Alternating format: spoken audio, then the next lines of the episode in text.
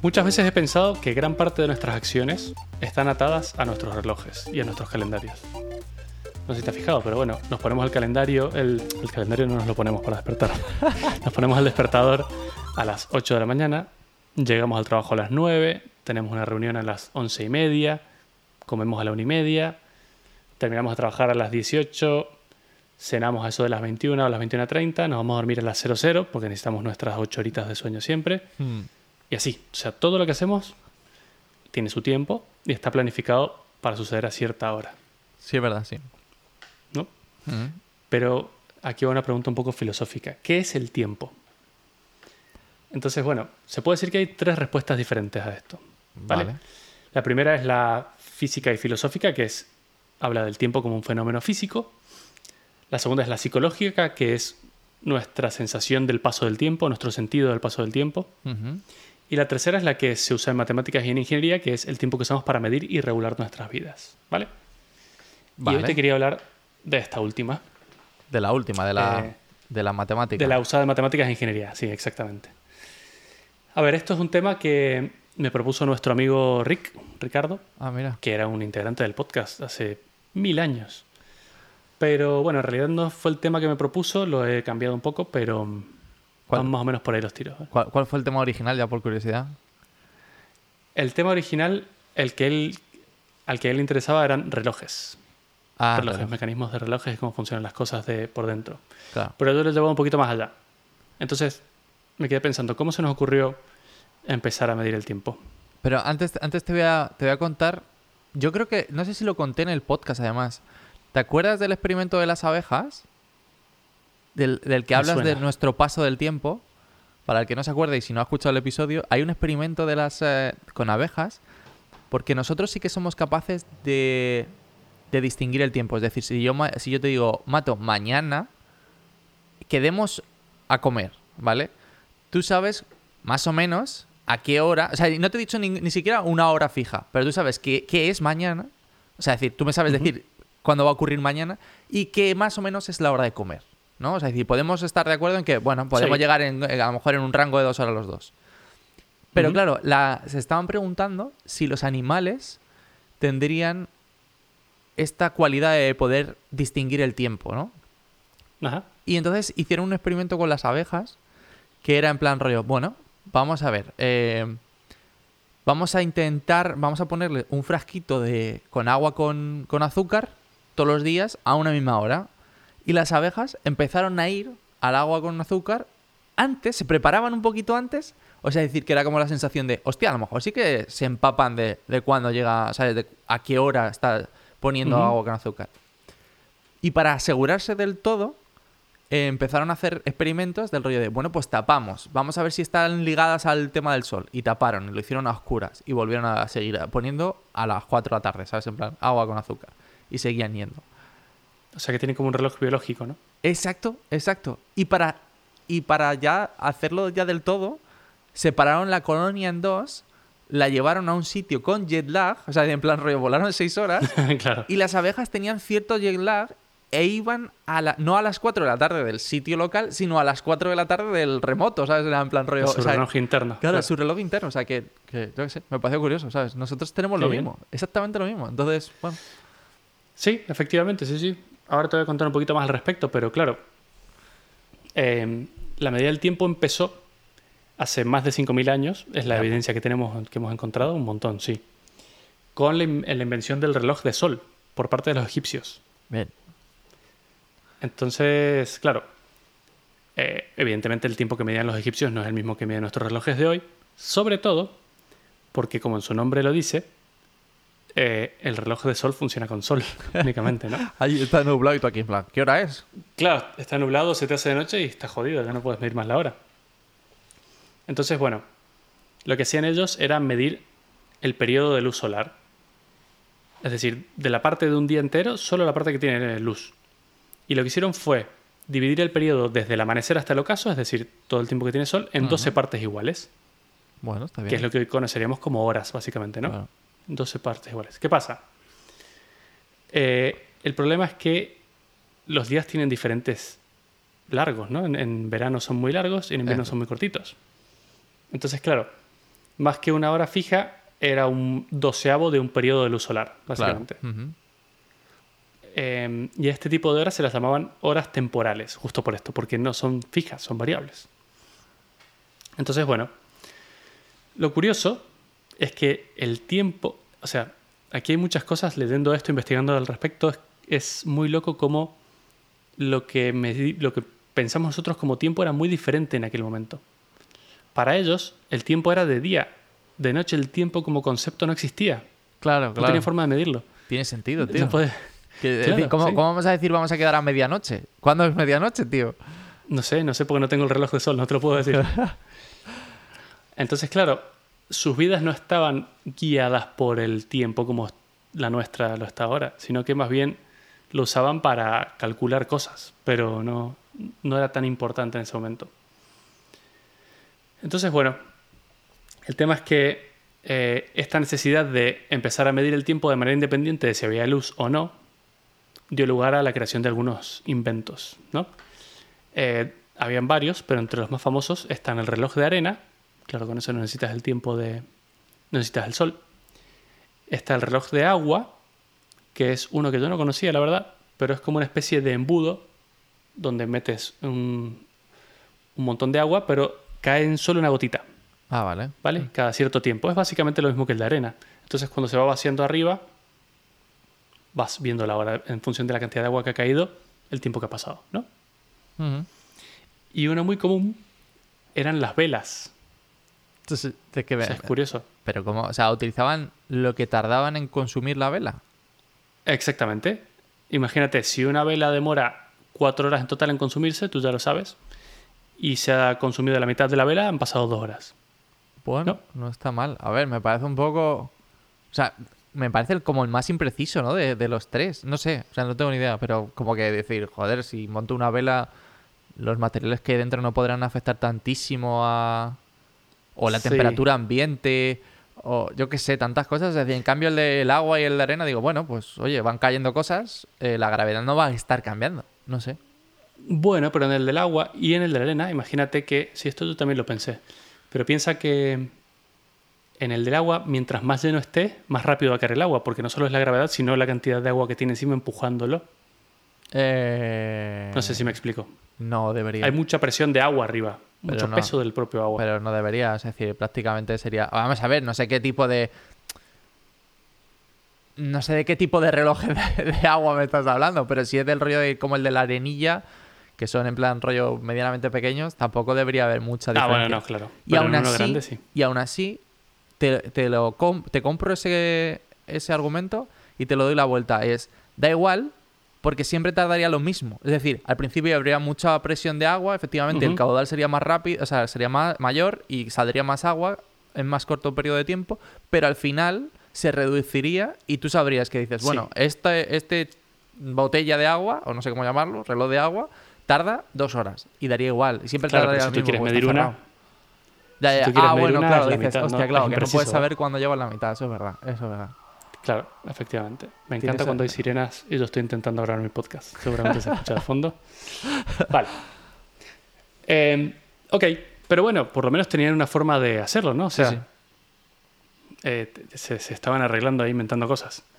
Y además, estas tres, estos tres métodos son como metáforas de que el tiempo fluye de manera continua, que es, eh, es lo que empezó a dar forma a lo que hoy entendemos como tiempo. Básicamente en ese momento es lo que yo te digo. Antes era como, bueno, esto es un periodo que podemos medir algunas partes, pero nuestra vida no se basa en ello. Pero bueno, el problema es que eh, durante muchísimos siglos esto se hizo así, de esta forma, midiendo solamente periodos de luz solar divididos en 12 y lo tenía todo el mundo muy integrado. ¿Vale? Entonces, para medir de noche, em, lo que hicieron fue, claro, como en el día era variable, en la noche también era variable. Entonces decías, vale, ahora que tenemos herramientas para medir la noche, ¿cómo hacemos para dividir este tiempo si es distinto al del día? Claro. ¿Vale?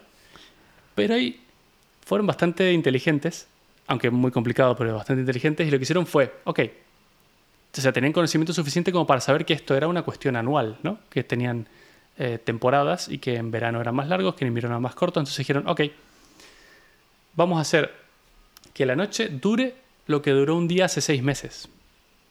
Hostia, ¿Vale? chaval. No sé si me explico. Por Sí, ejemplo, sí, te pongo un ejemplo. bueno. La escala de horas de la noche del 1 de junio sería el mismo que la escala de horas de día del 1 de enero. Claro, efectivamente. ¿Vale? Entonces, si sumabas esas más las otras, tenías el día completo. O sea, no tenían la- las herramientas para medir los exactos, pero podían medir más o menos por dónde ibas. Muy Eh, bueno, ¿eh? Muy inteligente tú. O sea, Sí. decir, Muy bien, muy bien. No está mal pensado. Lo que pasa es que eh, el problema más grave de esto es que era muy poco preciso, te imaginarás. Bueno, ya, pero ostras. Eh. Pero a ver, o sea, teniendo en cuenta que, o sea, por si alguien se lo pregunta, eh, como- que tú lo has dicho al principio del podcast, de tú dices, empiezas a trabajar a las 9 de la mañana y terminas a las 6 de la tarde. En aquel momento Sí. se trabajaba literalmente lo que se conoce de sol a sol. Entonces em- empezaba el sol y tú tenías que irte a currar. Y cuando, te- Sí. cuando anochecía te ibas a tu casa. Entonces, tampoco me parece tan, tan mal. Voy a trabajar durante claro, seis velas. Claro, y cuando se seis velas ya me toca, me toca volver a casa. Eh, no sé, me parece, me parece que, no sé, Sí. está muy bien, ¿eh? En comparación con lo que había antes, claro. Está muy bien. Lo que pasa es que para algunas cosas requerían más precisión. Para cuestiones de ciencia y de astronomía y de cosas así, Claro. requerían más precisión. Pero además no solo perdían precisión porque era lo que hablamos antes, que mientras más agua no iba a caer a la misma velocidad que si tenía poca agua. Si la vela, el cilindro de cera eh, tenía más densidad de cera en una parte que en otra, se iba a quemar más rápido antes o después, no sé, Claro. cosas de ese estilo. No solo eso, sino que eran mecanismos que tenían que ser reseteados. O sea, Claro, se te termina una vela y tienes que encender otra en el momento exacto para que continúe, ¿no? Qué cutre eso tú aquí. O dar- sí. Y aparte, ¿cuándo, ¿cuándo termina una vela? Cuando se, cuando se apaga por sí sola, ¿sabes? Es como, y estás aquí pendiente, aquí hostia. Claro, hay que hacer una convención de sí. O bueno, el reloj de arena darlo vuelta, pero ya al darlo vuelta ya has perdido un montón de precisión, básicamente. Sí. Primero, ¿cuánto demoraste en darlo vuelta? Eh, yo qué sé, no sé. Entonces, bueno, por esta razón, estos dispositivos se utilizaban sobre todo para medir tareas cortas, Claro. que es como lo que has dicho tú. Por ejemplo, el tiempo que tenía un orador para hablar, ¿vale? Entonces ponían el reloj de arena, plim, tienes este tiempo. Cuando se termine, Se acabó. Claro. Claro, entonces para eso sí que era muy útil, porque era bastante exacto, o para medir algo de la cocina, o si vas a hacer una consulta legal, tienes este tiempo para contarme tus movidas y es por lo que me estás pagando y cuando se termine la vela ya te tienes que ir. ¿no? Hostia, chaval, los abogados eran asquerosos hasta hace 5.000 Desde años. el tú. principio. Sí, sí. Es increíble, macho. Exactamente, sí, sí, no es nada nuevo. Pero bueno, eh, lo más curioso de todo es que esta- este tipo de horarios tan así improvisados fueron utilizados durante más de 2500 años. Ostras, 2500 O sea, años. una o sea, locura total. Muy bien, ¿eh? O sea, es decir, 500 años antes de lo que empezamos nosotros a contar, ¿no? sí, efectivamente. Pero bueno, estas horas temporales, además de los egipcios que fueron los que las inventaron, más adelante fueron adoptadas por los griegos y luego por los romanos, que fueron los que las implementaron a lo largo de toda Europa. Y por eso es que duraron tantísimo tiempo. Pero claro, durante la mayor parte de la historia de la humanidad, hasta un tiempo muy reciente, la gente común no tenía acceso a este tipo de dispositivos para medir el tiempo. Tiene sentido. Porque ¿no? eran cosas complejas, caras y, y la gente no tenía ni idea de que existían ni las necesitaba tampoco realmente. Lo más parecido entonces era mirar al cielo y ver dónde está el sol y dices, bueno, más o menos me queda la mitad del día. Pero claro, el tiempo tal y como lo conocemos ahora no existía. O sea, que me pregunto también cómo hacían para... Nos vemos en algún sitio a alguna hora, no sé, yo qué sé, Claro, cuando claro, el sol pues- está en... Exacto, tío. O sea, nos vemos a mediodía en, en, en alguna hora, sí, en Sí. algún sitio, ¿sabes? Sí, efectivamente. Pero bueno, con el tiempo y con la expansión de estos horarios locos por Europa, eh, los únicos que tenían su día dictado por el, por el tiempo actual eran unos monjes benedictinos en la época medieval. ¿Qué pasa? Que por una cuestión religiosa tenían que rezar ocho veces al día en tiempos lo más perfectamente separados posible, ¿no? Ajá. Entonces, claro, usando uno de estos métodos, había un monje que era el que tenía que dar las campanadas. Entonces, cada vez que había que rezar, plim, sonaban las campanas, ¿no? Que son las mismas que se usan a día de hoy. Lo que pasa es que ahora significa que hay misa, pero no que, que hay que rezar. Eh, entonces, claro, estas, en estos momentos, estas campanadas y estos monjes que llevaban ese tiempo, se basaban también en estas horas raras del día y estas formas de medirla, ¿no? que era lo que había en su momento. O sea que básicamente esas ocho veces al día eran irregulares, no eran equidistantes. ¿no? Y aquí hay un dato curioso. Se cree que la palabra clock, que significa reloj en inglés, viene exactamente de esto que te acabo de contar, porque en, el, en latín medieval, cloca significa campana. Ah, mira, qué bueno, pues a lo mejor tiene todo el sentido del mundo, claro. Por lo visto viene de la campana y porque van midiendo y marcando horas en esa época, ¿vale? Pero bueno. Eh, ¿Qué pasa? Que entonces estos monjes, con, con sus monasterios con campanas, empezaron a expandir esta idea de tener tiempo regulado para hacer cosas, ¿no? Y lo empezaron a expandir a otros monasterios a lo largo de toda Europa y ahí, además, a la gente también, porque la gente, si tú vivías cerca de un monasterio, escuchabas las campanadas ocho veces por día, no exactamente iguales, pero... Entonces vos decías, bueno, te veo durante la segunda campanada abajo de no sé qué, Está del bien, árbol ¿eh? tal. Está bien, está muy bien. Claro, O sea, es como una referencia, ¿no? Hombre, teniendo en cuenta que antes tenías que decir, eh, quedamos a mediodía porque es lo más cerca que podíamos estar de saber que de los dos en qué punto se encontraba el sol, eh, ya saber ocho campanadas al día, la diferencia es sustancial, sí. Podemos quedar a más horas. Sí, sí, sí, tal cual. Bueno, entonces, claro, en esa época había otra cosa importante que era, fue cuando empezó el comercio internacional Claro. y tenías que quedar de acuerdo con otras gentes de otras culturas, de otros lados que venían de viajes muy largos. Entonces, era como que había una necesidad muy grande de empezar a saber el tiempo para, primero, para encontrarte con otra gente, pero segundo, el comercio no solo era, era internacional, sino que nacional también. Entonces, tú querías saber el paso del tiempo para poder cobrar por un trabajo. Imagínate, claro. yo te estoy arando el campo y cuánto tiempo lo voy a arar por los dos mierdas que me vas a pagar. Por el cuenco de arroz, claro, tiene sentido. Claro, Antes era de día a día, pero claro, ahora es en plan, rollo, oye, sí, vale, si trabajo mediodía, Claro. ¿cuánto me da, sabes? Claro, exactamente. ¿Y qué es mediodía? Claro, ¿qué es mediodía, ¿Qué son dos horas? ¿Cómo lo Claro. medimos? ¿No? Entonces, había como una necesidad muy grande ahí. Entonces, claro, fue recién en el siglo XIII, en Europa, cuando se introdujeron los primeros relojes mecánicos. ¿Vale? Vale. Eh, ¿Por qué? Porque ya todo esto del tiempo y de medirlo empezó a formar parte de las actividades comerciales, de la industria, de la vida diaria de la gente, ya había una necesidad muy grande. Dijeron, bueno, nos ponemos las pilas y vamos a hacer algo. Entonces, a partir de ese momento fue cuando la medida básica de tiempo para contar cosas dejó de ser el día y pasó a ser la hora. ¿Vale? Tú bien lo decías, de sol a sol, trabajo un día, pero claro, ahora teniendo herramientas para poder medirlo correctamente, eh, va a pasar a ser la hora, porque bueno, se puede ir más al detalle. Ujú. ¿Qué pasa? Que todos los relojes, todos los relojes, dependen de la física. Yes. Eh, y sobre todo los modernos porque se basan todos, incluso a día de hoy, en osciladores, en cosas que oscilan, ¿vale?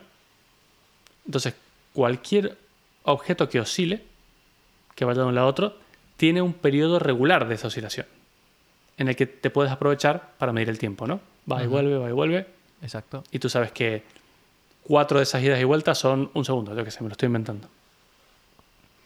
Entonces, bueno, los primeros mecanismos para medir el tiempo, eh, mecánicos que te comentaba, que incluso algunos se siguen fabricando idénticamente igual a día de hoy, porque son muy bonitos, se llaman escapes. Eh, en inglés se llaman escapades, y es un mecanismo que seguro has visto, estoy muy seguro, que es, te he dejado aquí una foto, porque a lo mejor te suena, pero para quien esté escuchando es un sistema hecho de unas piecitas metálicas que transforman un movimiento os- oscilante, como los que te he contado, y de vuelta en movimientos rotatorios controlados. Entonces, es una especie de rueda dentada que no puede girar porque tiene su movimiento limitado por una otra pieza metálica en forma de C. Eh, y solo le permite girar un poquito. Cada vez que hay una oscilación, esta C engancha una patita y permite girar un poquito. Al oscilar hacia el otro lado, engancha la otra patita y permite girar otro poco. Y así, imagínate un segundero que va haciendo pip, pip, pip. Entonces, claro, esta rueda dentada se la podrías conectar a una manecilla, por ejemplo, de los segundos y podrías ir viendo el paso del tiempo, ¿no? Es bastante difícil de explicar con palabras, eh, pero voy a dejar un, un vídeo muy explicativo en las notas del episodio donde se puede ver el mecanismo funcionando. Este mecanismo, como te digo, incluso a día de hoy en los relojes caros de pulsera, los puedes ver, ¿eh? Esos que tienen la parte de atrás transparente y todo esto, Me encanta. te dejan verlos muy bonitos. Me encanta que sigamos ahí utilizando, no sé, la ciencia de Tecnología hace- antigua. Ya te digo. Claro, pero es que son esas cosas que las descubren y funcionan tan tan bien y son tan simples que, no sé, mejor seguir usándolas. Bueno, en este caso, los primeros de todos funcionaban con gravedad. Y aquí está lo loco. Había un eje horizontal, ¿no?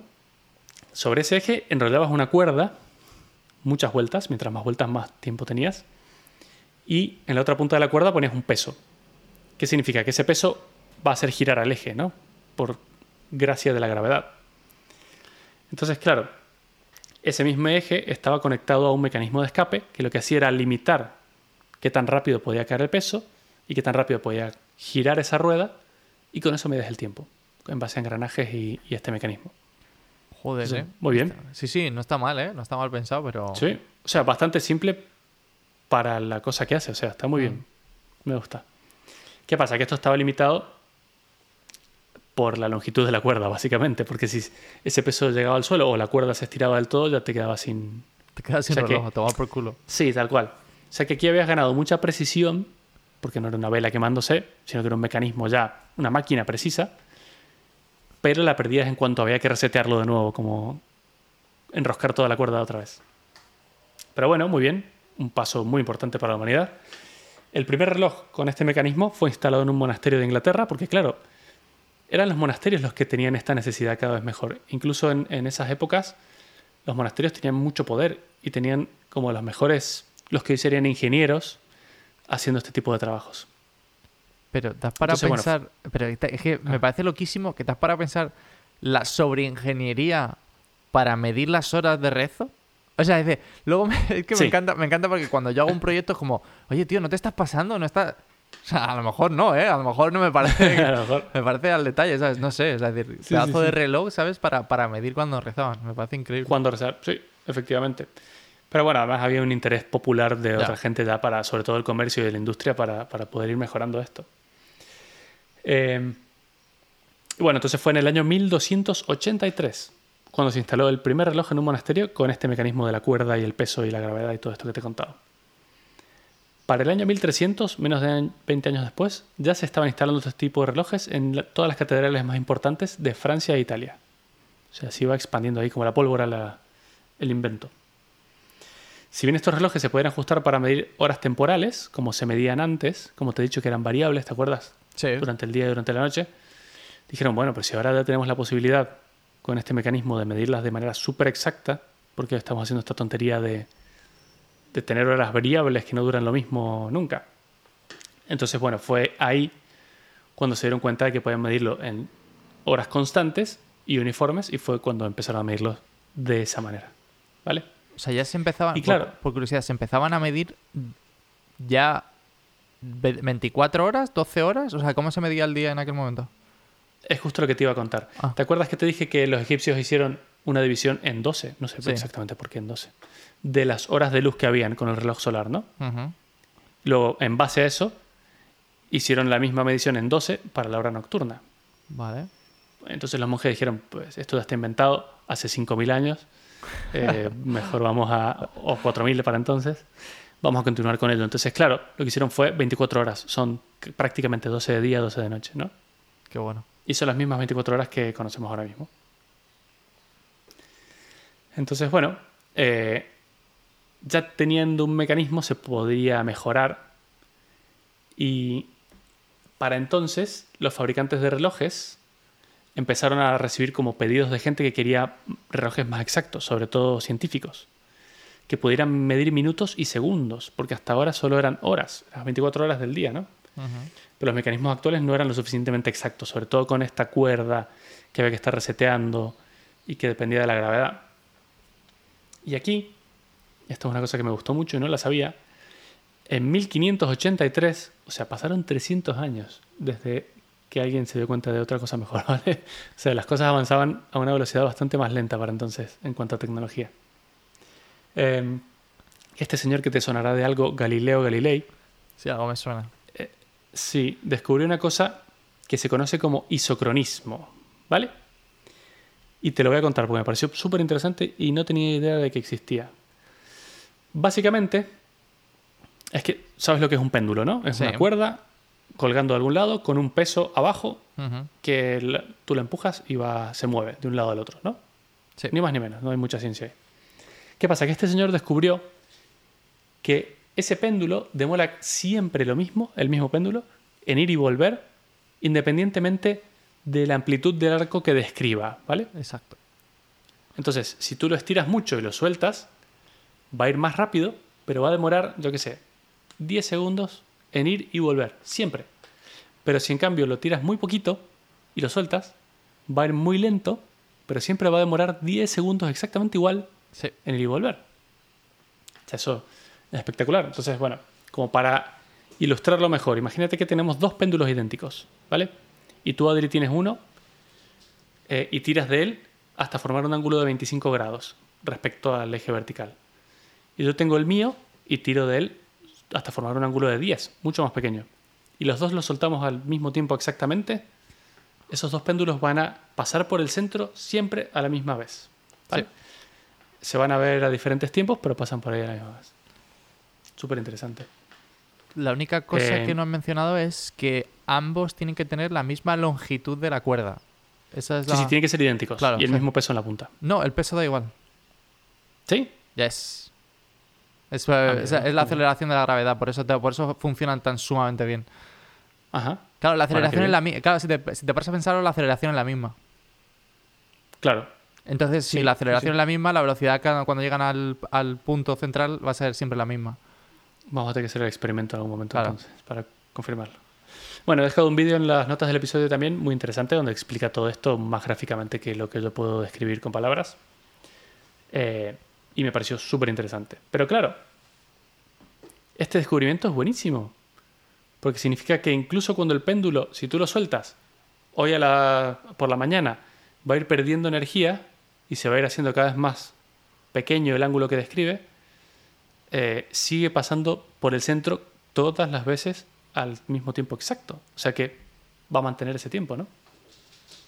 Entonces, bueno, me pareció espectacular.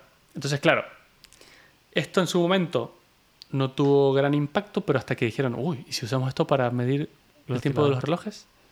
Claro. Entonces, este mecanismo de escape que te comentaba, que antes oscilaba porque una cuerda lo hacía girar, iba de un lado para el otro, lo que hicieron fue que a esta piececita en forma de C le conectaron el péndulo Claro. y el peso ahora solo hacía girar el reloj. Entonces, el péndulo es el que permite que el- la ruedecita gire o no. ¿Vale? Pero ahora lo hace de una manera súper exacta comparado con cómo era antes. Entonces, bueno, espectacular. Ahí ya empezaron a tener como medidas mucho más exactas que antes y ya se van acercando más a lo que hoy conocemos como relojes decentes, ¿no? Pero claro, luego durante el siglo XV, un poco después de eso, hubo otra innovación muy importante. Los relojes a cuerda. ¿Qué pasa? Que el peso este que había eh, aquí colgando, lo que hacía era que el tiempo que puede estar un reloj funcionando dependía de la altura, ¿no? Porque es lo que tiene que bajar ese peso hasta llegar al suelo. Entonces necesitabas relojes muy altos para que puedan medir durante bastante tiempo. Y tenías que estar reseteando los cada dos por tres. Entonces no los hacía muy portables. La gente cada vez quería tener más relojes más pequeños que los puedas llevar a lugares. Para tenerlo en tu casa. O sea, en el año 1600 y algo era un lujo máximo tener un reloj en tu casa. Pero por lo menos que no fueran gigantescos. Entonces, claro, lo que hicieron fue reemplazar el pez, la cuerda esta con el peso atada al eje que te comenté antes, eh, por un resorte enrollado que acumulaba energía, ¿no? El típico que le das cuerda. Claro. Bueno, no sé si has visto por dentro. Sí, sí, sí, vez sí, lo he visto, un- sí. Sí, son muy buenos. Como una especie de pequeño- ovillo, de ovillo de... Sí, es Sí. una buena descripción, un ovillo. De metal, Sí, de metal. ¿no? De chapa. Hmm. Yo soy un poco viejo, ¿no? Y no sé si tú has tenido esto cuando eras pequeño, pero ¿conoces los cochecitos a fricción? No sé si aquí se igual. Cochecitos a fricción. O sea, decir, Sí. a- a- yo no creo que en España sea igual. Vale, no Pero dices los de cuerda, hablando. ¿no? Los que, dabas, los que daban marcha atrás con, con el coche. Exacto. No, porque no le dabas cuerda, ojo. Lo ponías en el suelo, marcha Claro, atrás. marcha atrás y le estaba, en realidad le estaba dando cuerda, claro. Claro, Pero sí, sí, sí. con la fricción. Con la fricción. Vale, sí. vale, sí, sí. Sí, lo único que aquí no sé cómo se llamaba, la verdad. No tengo Ajá. Eso han desaparecido, creo yo, pero era súper divertido. Bueno, pues exactamente lo mismo. Eso por dentro, seguramente cuando eras niño lo desmontaste para romperlo, lo estiraste contra una pared. y de dentro saltaron esos típicos resortes que dibujan, en- que salen en los dibujos animados. Pues eso es lo que, al enrollarlo, mantiene la energía y este mecanismo de escape va permitiendo que se libere lentamente. ¿Hay que darles cuerda de vez en cuando? Sí, pero en primer lugar, no pierdes precisión. Claro. Porque mientras tengas algo de energía, tú les puedes seguir dando cuerda y todo va a seguir funcionando para siempre. Eso o sea, no tienes bien, que claro. resetear el mecanismo, ¿vale?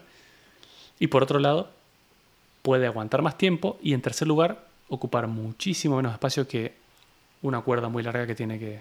Claro. De hecho, yo creo que mi Sí. abuela, tío, mi abuela, o sea, es decir, tiene un reloj todavía de péndulo, ¿eh? En el salón. Qué bueno. qué Estoy, bonito. estoy seguro. Porque aparte es de esos que suenan eh, tocando las horas y por Ajá. la noche era una jodienda. O sea, literal. Porque no, no tenía para desactivarlo. claro, o sea, no, no podías quitar, ¿sabes? El sonido como al móvil y decir, venga, ahora no suenes, campeón, Ajá. ¿sabes? Bueno, esto fue durante el siglo XV, ¿no? En 1600. Para mediados del siglo XVII, los relojes de péndulo a cuerda, como los que te acabo de contar, tenían un error de unos 10 segundos por día. Está muy O sea, bien, ¿eh? No está nada mal, sobre todo comparado con la alternativa que era mirar al sol para saber qué hora era. O sea, Hombre, yo lo veo que- muy bien. Es que si tú me dices, quedamos en, no sé, ¿sabes? Eh, al un tercio del sol porque vamos a tomar algo al atardecer o, no sé, o 10 segundos al día, ostras, vaya diferencia. Tal cual, tal cual. Y bueno, claro, esto de, de tener máquinas bastante precisas para medir el tiempo disparó literalmente la revolución eh, científica. A partir de ahora se pueden hacer experimentos con tiempo para medir velocidades de cosas, para calcular velocidades, para calcular aceleraciones, para calcular...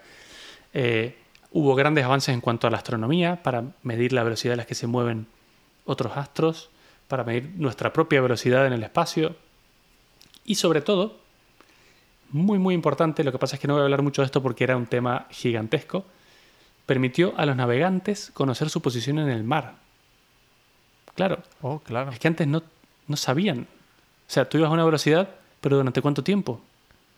Hasta no que puedes había, medirlo. claro, hasta que habías tierras, era el problema. Tú, sabes que está yendo bien, eh, pero claro, o sea, tú sabes que está yendo por la buena dirección por el tema de las estrellas, o sea, es decir, y todo, pero claro, ¿cuánto tiempo? Esa es muy no buena. sabes no, cuánto no no sabes claro. en qué posición exacta del mapa estás. no Claro, claro, sabes. claro, no Es tienes ni imposible. idea. Es imposible. sí, Sin tiempo no puedes saber en qué posición del mapa estás. Qué bueno, no había caído en eso, qué buena esa. Entonces aquí hay muchísimo de unos inventos que hicieron. La reina de Inglaterra dio un premio de no sé cuántos millones a quien lograra calcular una la posición en el mar con un margen de error pequeño. Un tío lo consiguió, le dieron el premio. Bueno, aquí hay mucha amiga, pero me pareció interesante también. Esto habilitó muchísimas cosas. Pero bueno, esto sigue sucediendo. Seguimos en los 1800 todavía. Y en 1854 eh, lo- con muchos avances científicos, lograron hacer los primeros relojes de bolsillo, estos típicos de, de multimillonario que llevas colgados en tu chaleco, Exacto, sí, claro, lo típico. junto a tu monóculo. ¿Vale? ¿Y qué pasa? No solo, o sea, ya al haber hecho esos, tenían un tamaño bastante aceptable porque son bastante pequeñitos. Entonces dijeron, bueno, podremos hacer relojes de pulsera para llevarlos, siempre tenerlos de manera más conveniente, no, ten- tenerlos sueltos por ahí. Pero claro, aquí hubo un lío porque al principio, y desde hace miles de años, solo las mujeres usaban brazaletes. Los hombres no usaban brazaletes. Entonces se veían como algo femenino y no lo quería usar nadie. De los hombres, claro, las mujeres sí. Eh, entonces, claro, durante muchísimos años fue así. Los hombres solo usaban el de bolsillo, las mujeres el de mano, el de brazalete. Y no fue hasta la Primera Guerra Mundial que los soldados, por una cuestión de practicidad y para estar sincronizados, empezaron a tener relojes de pulsera. Menos mal, te digo, ¿eh? Menos mal. Y si tenían que sacar su reloj de bolsillo cada vez que, y abrir la tapita cada vez que querían ver la hora, si no se les había caído por ahí. Entonces, claro, de esto se aprovecharon varias marcas y empresas que fabricaban relojes, hicieron una gran campaña publicitaria y dijeron, a ver, si los soldados de la Primera Guerra Mundial lo usan, tú, tú quién te crees que eres, tienes que usarlo también, o sea, que mejor que ellos. Qué buena esa. Así que bueno, ahí fue cuando fue, hubo una gran adopción de estos relojes de pulsera. Así es que bueno, muy bien. Hasta aquí vamos bien. El tiempo está empezando a ser medido. Ya llega a más cantidad de gente de forma más fácil. Eh, ya todo el mundo sabe la hora. Ya toda la industria, los trabajos, todo se controla por la hora. Prácticamente la vida de la gente ya está controlada por la hora. Pero nos encontramos con un problemita a mitad de camino. Sobre todo eh, por la globalización. Y es que al principio del. Ya, bueno, principios del 900, finales del 1800, cuando las empresas de transportes en carruaje al principio y en trenes después necesitaban salir a horas puntuales,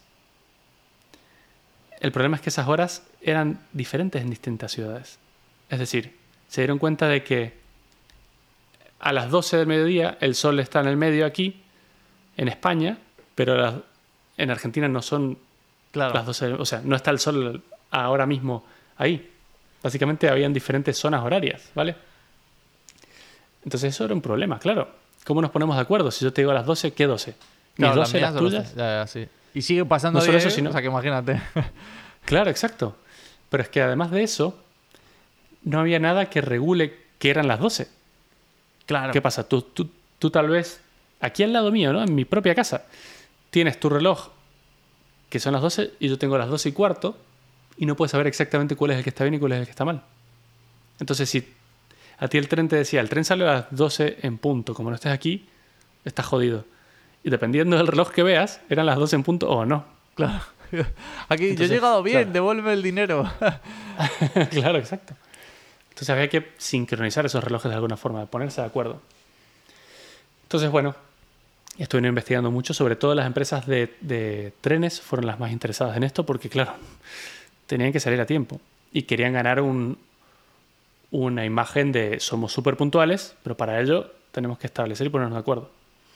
Y entonces aquí nace eh, una cosa que dijeron, vale, nosotros para saber exactamente cuándo son las 12, tenemos que usar un observatorio y mirar los astros. Es la única forma de, calcularlo exactamente. Entonces, como todo este movimiento se originó en Londres, eh, se pusieron en contacto con el Real Observatorio de Greenwich, ¿vale?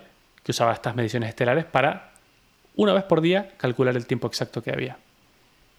Eh, entonces, claro, a este tipo de hora, determinada por eso, se la denominaba Greenwich Mean Time, que la conocerás seguramente como GMT, Sí. ¿vale? Incluso hasta un tiempo reciente se seguía usando GMT, o incluso a día de hoy en algunas cosas. GMT más 3, GMT menos 2. Entonces, bueno, muy bien. Eh, esto continuó creciendo y expandiéndose hasta que en 1884 se llegó a un acuerdo a nivel global en una convención que se hizo en Estados Unidos. Dijeron, vale, todas las horas del mundo eh, van a ser a partir de GMT, ¿vale? Más o menos 12 GMT, son 24 en total, porque esto también tampoco me quiero meter mucho aquí, pero tiene mucho que ver con latitud y longitud de la Tierra, las zonas horarias, y por eso lo, hicieron, lo dividieron en 24, porque las latitudes también están divididas en 24. Hay, hay un lío aquí Interesante. muchas cosas que no, no voy a entrar, sí, es para rato, da para rato. Pero bueno, en el 1884 fue cuando el mundo se puso de acuerdo. Ok, aquí hay una hora, estamos todos de acuerdo, da igual a donde yo esté, estamos en GMT más 3, aquí son las 12, ¿vale? Qué, qué oportunidad perdida, te digo, ¿eh? Qué oportunidad perdida para decir todos a la misma hora. Yo es que sigo pensando Ya. que, o sea, mi idea como, como presidente del mundo de centralizar la hora y decir, quedamos a las 12. Hmm. Ya está, se acabó. Sí. O sea, tu horario laboral empieza a las 3 de la mañana. Da igual, si es que no son las 3 de la mañana, para ti serán las 3. Se acabó. Eh, no sé. No solo esa oportunidad se perdió, sino que los franceses, cuando adoptaron el. que tampoco, tampoco quise entrar aquí mucho porque también da para rato. Cuando adoptaron el metro como medida, o sea, la, la medida. No es la imperial, ¿cómo se llama la otra? Métrica, básicamente, Métrica, sí, lo sí, acabo de decir. Lo quisieron hacer también con el calendario, que esto lo hablamos en un episodio, Hmm. Pero también lo quisieron hacer con las horas. Entonces intentaron hacer que un día sean 100 horas No está mal. eh, dividido en 10, 10, 10, 10. ¿vale? está mal, tío, no está mal. O sea, me parece. Es que no, no- no tiene mucho sentido el tener tiene 24, sentido, claro. claro. O sea, es como eh, 24. que 24 una- que luego se divide en 60, que luego no tiene mucho sentido. O sea. Entonces, y lo lograron, de hecho lo implementaron a la fuerza, pero claro, como el mundo iba en contra, Claro. creo que les duró un año y medio, una cosa así, tuvieron que volver al... Sí, porque al final este- tiempo- eres tú el, el idiota que está diciendo, a ver, eh, que el, el tren sale a las 12 en, en Alemania, ¿sabes? O, bueno, en aquel momento Claro, no, pero bueno, o sea, es a lo que me refiero. como, y vale, ¿y cuándo significa eso? Joder, si es que estamos tontos o qué. Tú imagínate cambiar los relojes. o sea, no, sí, no. Sí, sí, sí, complicadísimo. Pero bueno, lo bueno es que ya con el GMT al menos, eh, incluso los observatorios se comunicaban entre ellos para ponerse de acuerdo y estaba todo sincronizado y cada ciudad, su observatorio, definida la hora y sabías dónde estabas y dónde estaba el resto del mundo, ¿vale? Muy bien. Eso fue en 1884. En 1928, no, que fíjate cómo los saltos entre avances van achicándose cada vez más, ¿no? Porque antes eran, pasaron 2000 años hasta que hicieron esto, luego pasaron 500, luego pasaron 200, ahora han pasado 40. Eh, un ingeniero de Bell Labs, que Bell era, creo que una empresa de telefonía súper importante para entonces, eh, era un ingeniero de Nueva York, descubrió una fuente de frecuencia extremadamente uniforme y fiable, ¿vale? Y resulta que es que cuando aplicas una corriente a un cristal de cuarzo, este cristal vibra a una frecuencia muy muy constante, de no sé cuántos miles de hertz. ¿Qué pasa? Este descubrimiento fue tan revolucionario como el péndulo en su momento. Imagínate, ya no necesitas cosas mecánicas, moviéndose, fricción, cuerda, eh, gravedad o cosas así para medir el tiempo de forma exacta. O sea, impresionante. Y no solo eso, sino que fue avanzando cada vez más y lo fueron refinando cada vez más hasta el punto en que al haber terminado la Segunda Guerra Mundial, los avances de esta tecnología permitían tener relojes con un error de un segundo cada 30 años. Ya ves. O sea, fíjate, pasamos de 10 segundos al día a un segundo cada 30 años de error. Pero y una cosa más, es que es que estamos hablando de que esos relojes en 1930, bueno, en 1928, son más precisos que prácticamente eh, lo han sido nuestros relojes hasta los 2000. O sea, es que los 2000, Sí. o sea, hasta los que llevamos en, en- en la mano, en el este, es decir, tenían mayor Sí, error. lo que pasa es que yo te estoy hablando de uno de nivel militar y súper caro. Bueno, El que llevas en la mano no tiene una precisión muy alta, pero el sistema de, de cuarzo es el mismo. claro, claro, pero me refiero que 70 años después, ¿sabes? Sí. se- todavía de- el, era incluso más preciso el, el inventado 70 años antes. No sé, me parece curioso. Sí, sí, exactamente. Pero bueno, claro, esto, bueno, esto también, como siempre, abrió muchísimas puertas, el mundo de la ciencia pudo empezar a medir cosas de manera mucho más exacta, los relojes de pulsera pasaron a ser digitales, porque ahora es, con electricidad, ya no es más con cosas físicas. Eh, y no solo eso, sino que esto abrió las puertas a que ya no dependiéramos de los días para medir el tiempo de estos observatorios, sino que lo que hacían era medirse los movimientos de cuásares en el universo y en base a eso era mucho más preciso el paso del tiempo. Entonces ya lo que hicieron fue sacar una cosa nueva que no es el GMT que teníamos antes, sino que es una medición astronómica que se conoce como Coordinated Universal Time, que es UTC para los amigos. ¿Vale? Eh, se llama UTC porque está en francés. Es Francia quien controla todo esto. No sé ni cómo se dice. Uni- universal. No tengo ni- Universal mm, Team Coordination. Me encanta. Vale. eh, muy buen acento, ¿eh? 10 de 10. Espero que no nos cancelen en Francia. Que no creo que tengamos Esperemos. con esto, que no vamos. creo que escucha mucha gente, sí. Y bueno, nada. eh, otro salto espectacular. Incluso, incluso creo que UTC es lo que se usa hoy en día para casi todo. No, ya no se usa tanto el GMT, pero sí que se sigue usando. Eh, pero claro, está casi todo en UTC ya. ¿Qué pasa? En 1948 descubrieron otro salto espectacular para la medición del tiempo. Y es que se dieron cuenta de que los átomos tienen una frecuencia resonante. ¿Vale? Y es que cuando oscilan periódicamente entre dos de sus estados de energía, lo hacen a una frecuencia exacta. Un ritmo mucho más constante incluso que el del cuarzo cuando le pones electricidad. Entonces, claro, esto ya desbloqueó todo y en 1950 fabricaron el primer reloj atómico, que ya es ridículamente exacto. Eh, a día de hoy son los más exactos que conocemos, no hay nada más exacto que ello. Eh, y estos es lo que te he dicho muchas veces, los relojes exactos permiten y desbloquean avances de la ciencia. Incluso los necesitamos para muchas cosas como los ordenadores. Los ordenadores tienen que tener un reloj muy exacto para procesar todas las instrucciones, especialmente si están interconectados en red, necesitan tener la hora más parecida posible para transmitir y recibir información y no creer que está que te llegó del futuro la información o cosas raras. Eh, y por otro lado, esto lo hablamos también, los relojes atómicos son usados en los satélites de GPS. ¿Y qué pasa?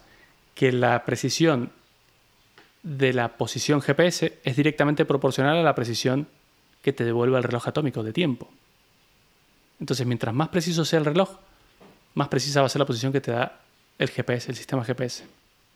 No solo eso, sino que no sé si te acuerdas que en el episodio de GPS hablamos que estos relojes atómicos permitieron confirmar la teoría de la relatividad de Einstein porque eh, teniendo tal precisión de relojes puedes calcular si difiere el tiempo entre ellos y si la gravedad afecta al tiempo, que es efectivamente lo que se ha confirmado con los GPS.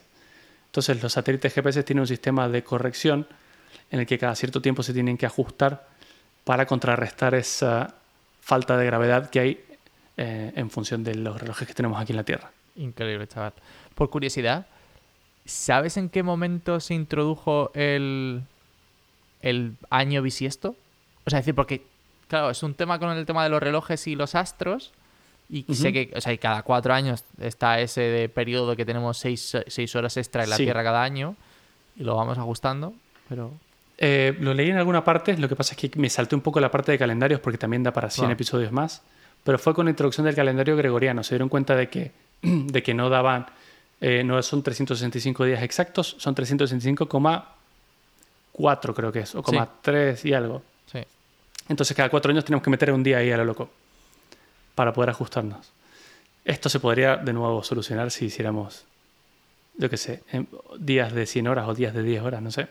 No, el... Y ajustarlo. Tenían, hay un calendario por ahí que me parece súper interesante, que en vez de tener 12 eh, meses tiene 13 meses. Y entonces todos, los, todos los meses son de 28 días.